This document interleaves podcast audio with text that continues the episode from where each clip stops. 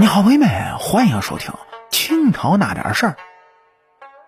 今天这期故事呢，咱们要来讲这么个话题：说皇太极有十一个儿子，那么为什么除了长子豪格以外，只有这位当上了铁帽子王呢？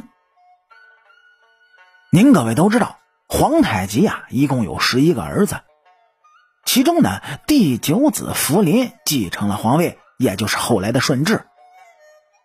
长子豪格死后呢，被追谥为肃武亲王，就成为清初的八大铁帽子王之一。而除了豪格之外，皇太极还有一个儿子当上了铁帽子王，这就是他的第五子硕塞。硕塞前面呢还有几个哥哥，大哥豪格身为皇太极的长子，军功卓著，后来成为铁帽子王，那也是实属正常。可那为何除了豪格以外，就硕塞当上铁帽子王呢？那么他比其他兄弟优秀在哪儿呢？硕塞排行老五，前面除了大哥豪格，还有三个哥哥。其中老二洛格和老三洛博会，其实啊很早就夭折了。至于老四叶不舒，他活到康熙二十九年才去了世，可爵位。是只混到辅国公，可见他没什么功绩，死后呢也没得到什么追封。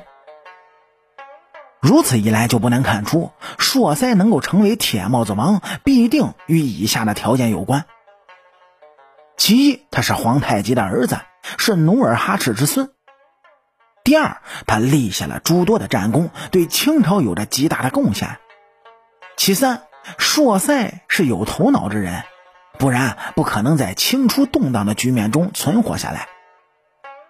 那么事实到底是不是这么一回事呢？这接下来我们就一起来了解一下硕塞的一生。硕塞出生于后金天聪二年，他的母亲呢是皇太极的侧妃叶赫那拉氏。但是硕塞出生不久，他的母亲呢就被皇太极赐给大臣为妻了。由此可见，硕塞的母亲并不得宠。加上他出生的时间，所以啊，也没来得及跟父亲上战场，这皇太极呢就驾崩了。顺治元年，十五岁的硕塞完婚，迎娶轻车都督费扬古的女儿那拉氏。成亲不久啊，硕塞就随着顺治入了关，接着被封为承泽郡王。此时的硕塞呢，也就意味着是长大成人了。这摄政王多尔衮便让硕塞随着豫亲王多铎出征历练。硕塞第一次随多铎出战，哎，就是攻打李自成的农民起义军。当时的李自成的军队仍然占领着黄河以南，硕塞跟随着多铎是直奔河南的孟津进攻陕州。没想到这李自成竟然亲自前来迎战。硕塞丝毫不胆怯，当场就斩杀李自成的大将马世尧。此次啊，李自成大败，只好率领着余部逃回了湖广。之后啊，硕塞是越战越勇，不断的立下战功。于是多尔衮将其晋升为亲王。不过后来豪格出事时呢，硕塞受到牵连，又被降为了郡王。直到后来顺治亲政，才又将其晋升为。和硕承泽亲王，并命其掌管兵部，出任议政王。由此可见呢，硕塞这个人不仅勇猛善战，而且富有智慧，不然顺治不会对他委以重任，让其担任议政王的。而硕塞出任议政王期间呢，也确实有过不少的贡献。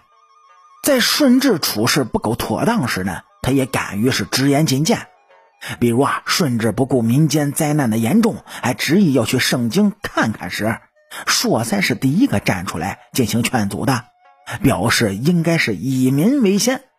可见硕塞又是一位贤王。只可惜啊，顺治十一年，这硕塞就病逝了，年仅二十七岁。